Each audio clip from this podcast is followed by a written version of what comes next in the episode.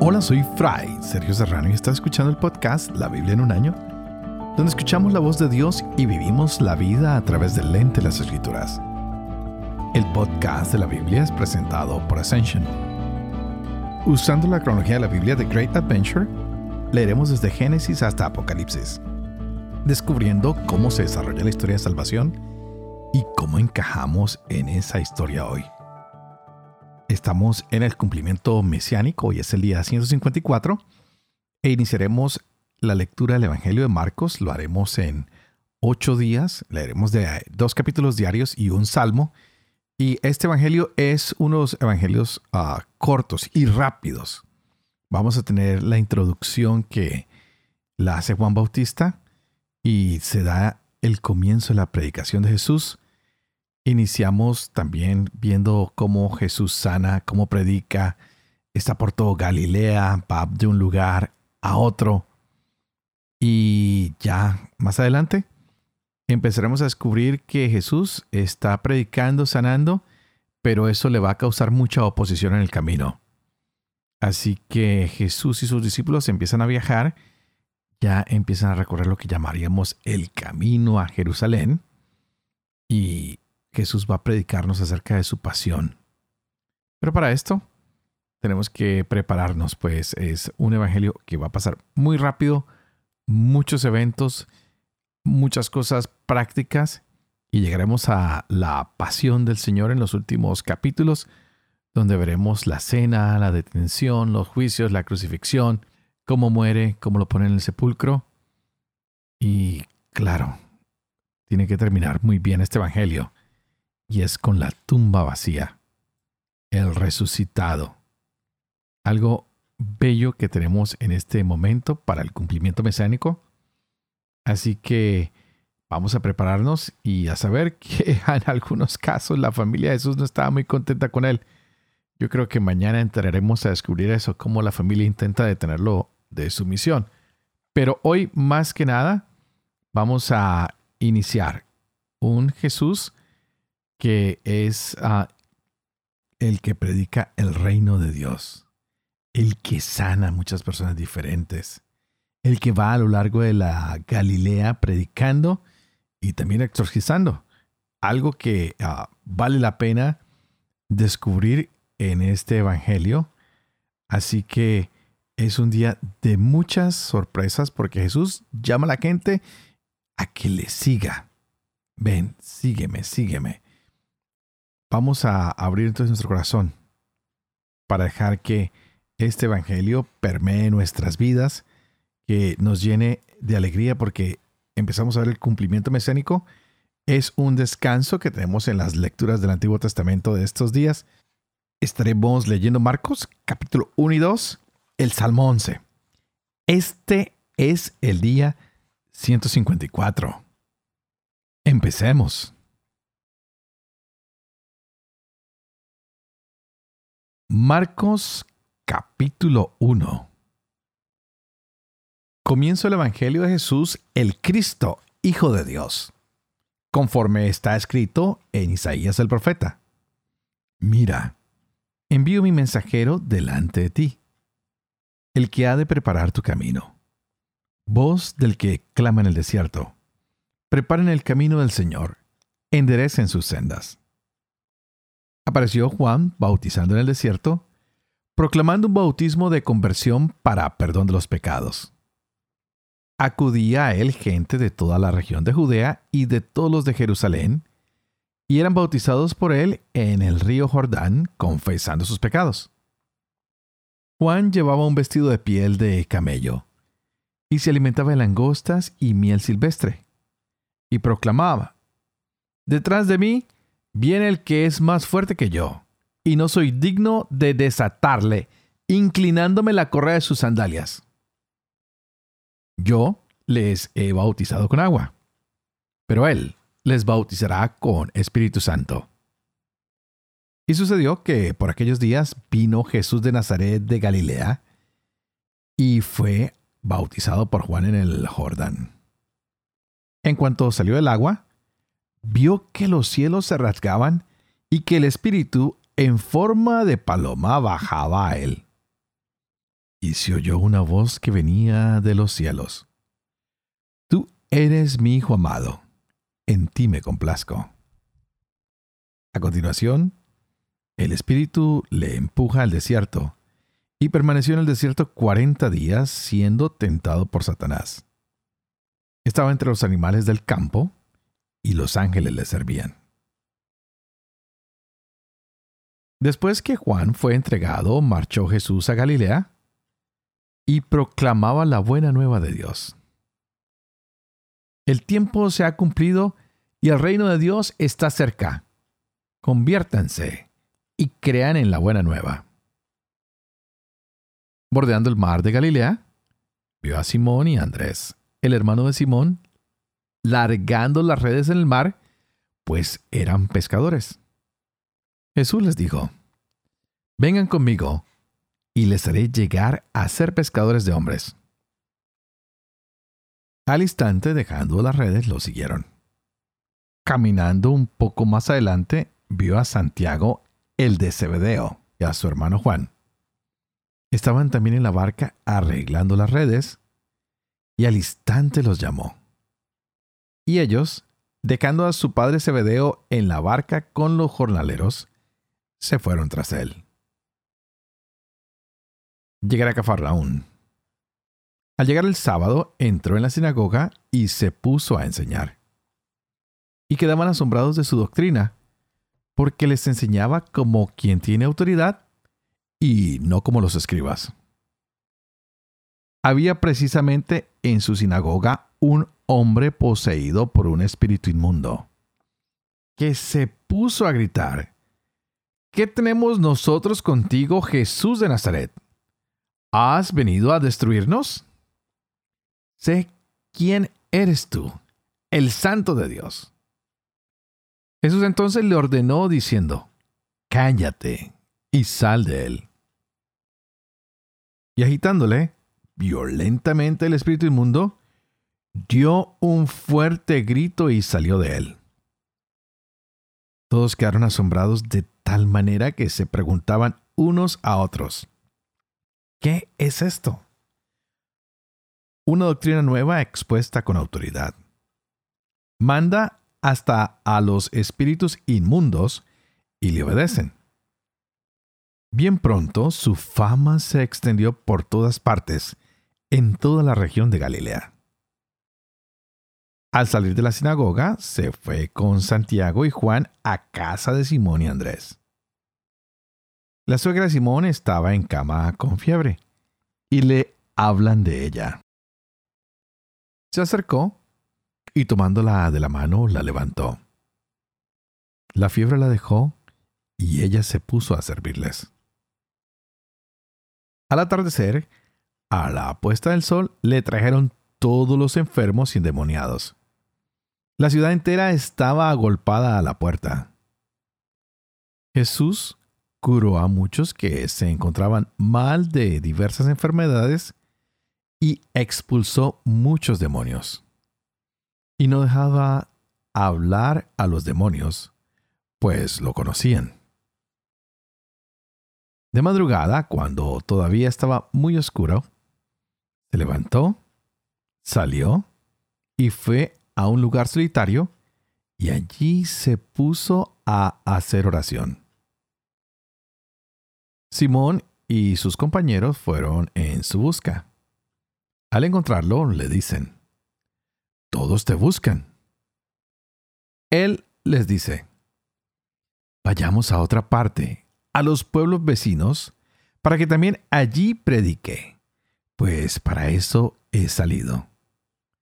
Y recorrió toda Galilea predicando en sus sinagogas y expulsando los demonios.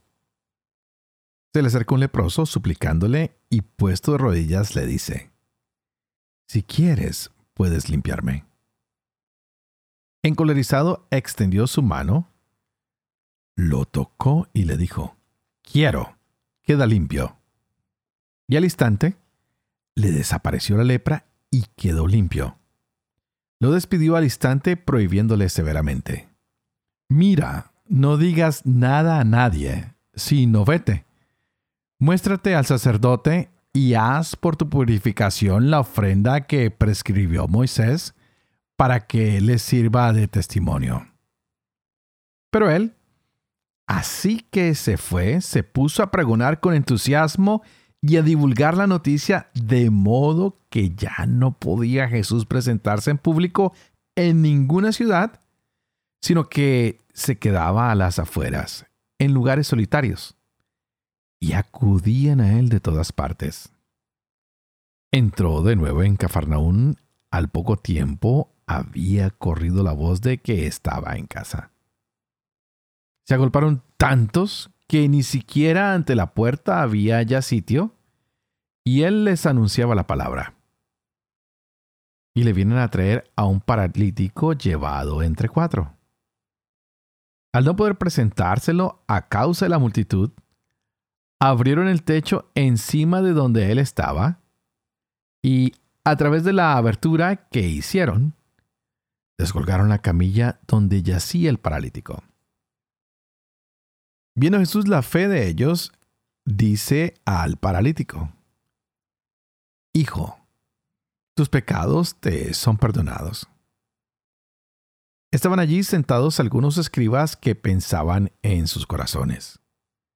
¿Por qué éste habla así? Está blasfemando. ¿Quién puede perdonar pecados sino Dios solo? Pero al instante, conociendo Jesús en su espíritu lo que ellos pensaban en su interior, les dice, ¿por qué están pensando así en sus corazones? ¿Qué es más fácil decir al paralítico? ¿Tus pecados te son perdonados? ¿O decir, levántate, toma tu camilla y anda? Pues para que sepan que el Hijo del Hombre tiene en la tierra poder de perdonar pecados, dice al paralítico, a ti te digo, levántate, toma tu camilla y vete a tu casa. Se levantó y al instante tomando la camilla, salió a la vista de todos, de modo que quedaban todos asombrados y glorificaban a Dios diciendo, jamás vimos cosa parecida. Salió de nuevo por la orilla del mar, toda la gente acudía a él y él les enseñaba.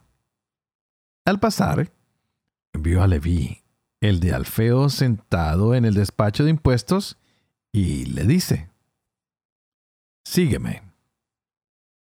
Él se levantó y le siguió. Y sucedió que estando él a la mesa en casa de Leví, muchos publicanos y pecadores estaban a la mesa con Jesús y sus discípulos, pues eran muchos los que le seguían. Al ver los escribas de los fariseos que comía con los pecadores y publicanos, decían a los discípulos, ¿qué? ¿Es que come con los publicanos y pecadores? Al oír esto Jesús les dice, no necesitan médico los que están fuertes, sino los que están mal. No he venido a llamar a justos, sino a pecadores. Como los discípulos de Juan y los fariseos estaban ayunando, vienen y le dicen, ¿por qué mientras los discípulos de Juan y los discípulos de los fariseos ayunan, tus discípulos no ayunan?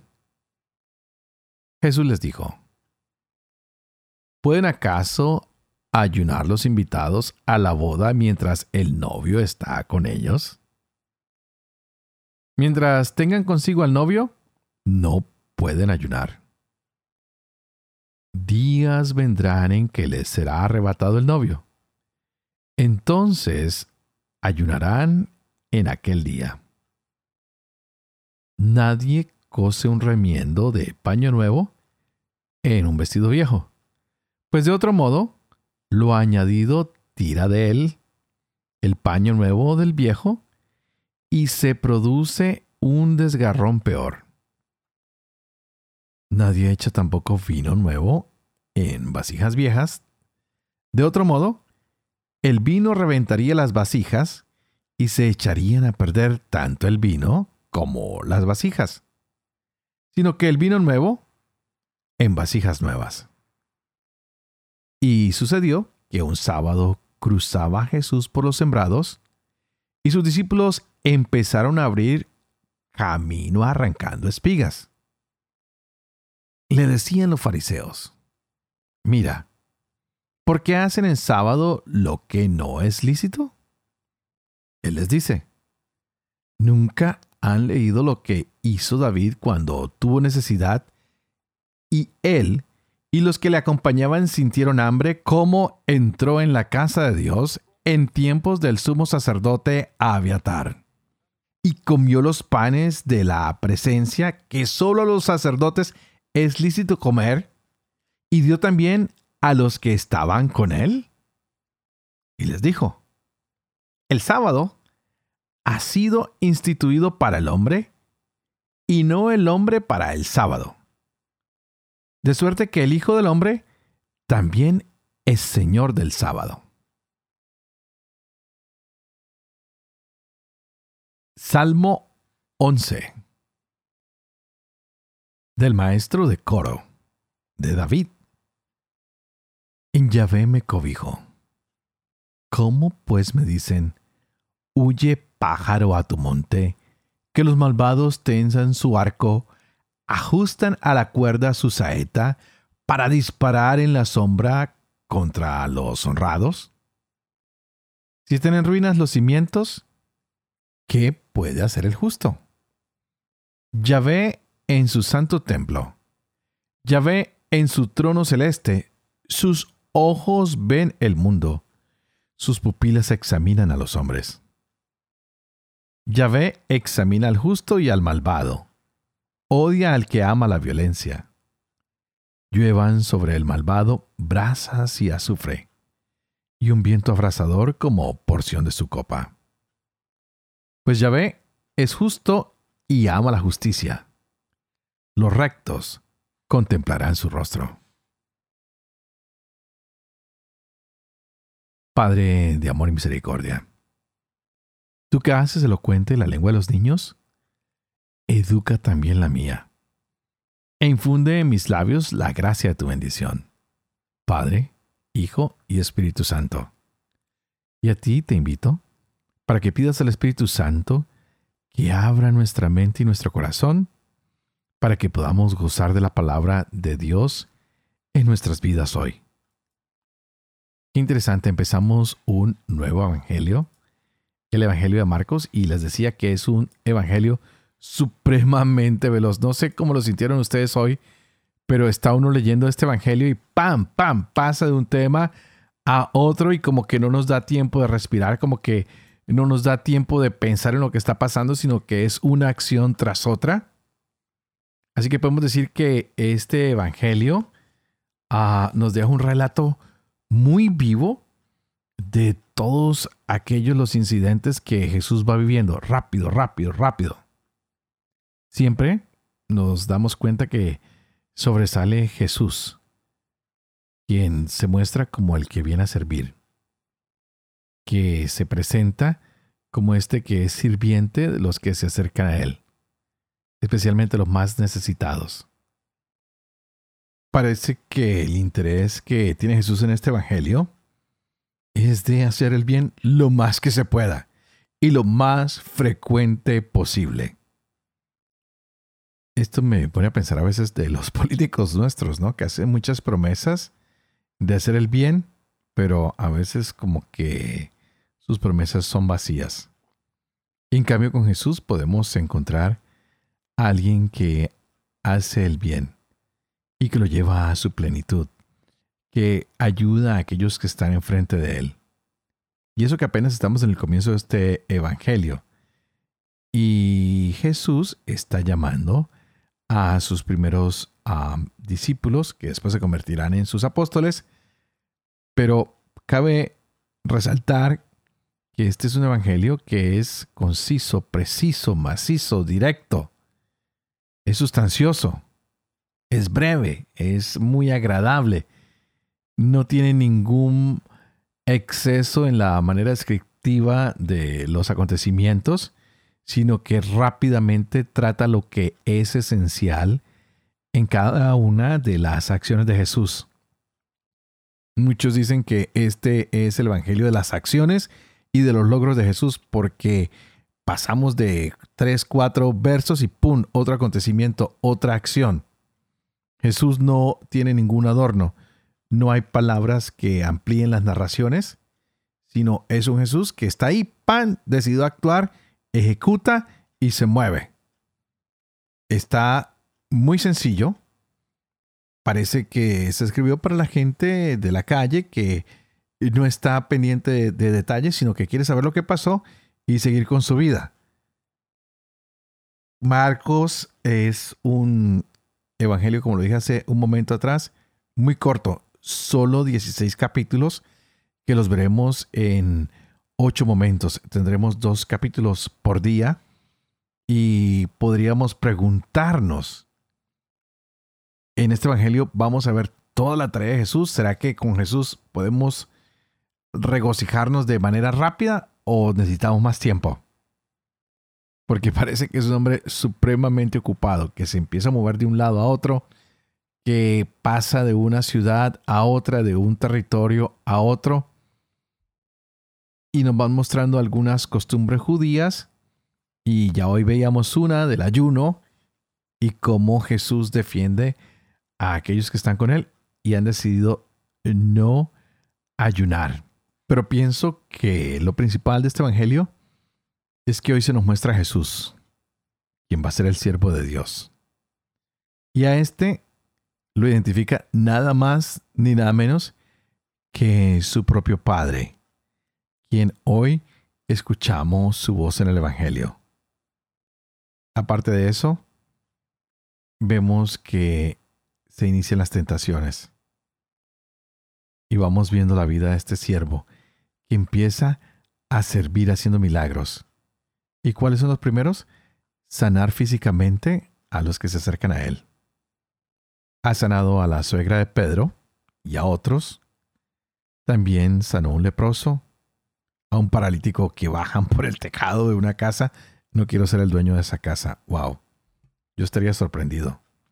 Vemos a mucha gente que lo sigue y que buscan la sanación que solo puede dar Jesús. ¿Qué tal si hoy nos movemos de manera rápida? Y le decimos Jesús, también vivimos en el mundo de los mensajes de texto, de las respuestas inmediatas, del celular, del email, que queremos que nos respondan rápido. Gracias por responder de manera inmediata muchas veces a nuestras oraciones. Pero Señor, más que responder rápido, enséñanos a ser pacientes porque sabemos que algunas veces tus respuestas toman tiempo. Quisiéramos que fueran inmediatas, pero sabemos que el tiempo de Dios es perfecto y ese es tu tiempo. Que podamos luchar contra todos aquellos demonios que hoy acechan nuestra vida. No que dialoguemos con ellos, sino que podamos ser como tú y decirles, cállate y vete para que de esta manera podamos dejar la tentación atrás y entregarnos cada día más y más a ti, pues tú nos has llamado y nos has dicho, sígueme. Así que, Señor, hemos empezado nuestro camino. Te estamos siguiendo y queremos seguirte hasta el final de nuestras vidas. Que tu palabra, Señor, hoy sane nuestras vidas que tus palabras las podamos escuchar y encontrar en ellas tu amor, tu servicio, ese sacrificio que has hecho por cada uno de nosotros, y que valoremos cada día más todo, absolutamente todo lo que tú nos das. Y por supuesto, antes de despedirme, quiero que por favor ustedes no olviden una cosa y es orar por mí, para que pueda ser fiel a este ministerio que se me ha confiado para que pueda vivir con fe lo que leo, lo que comparto con cada uno de ustedes, para poder enseñar la verdad y sobre todo para que yo también pueda cumplir lo que he enseñado. Y que la bendición de Dios Todopoderoso, que es Padre, Hijo y Espíritu Santo, descienda sobre ustedes y los acompañe siempre. Dios los bendiga.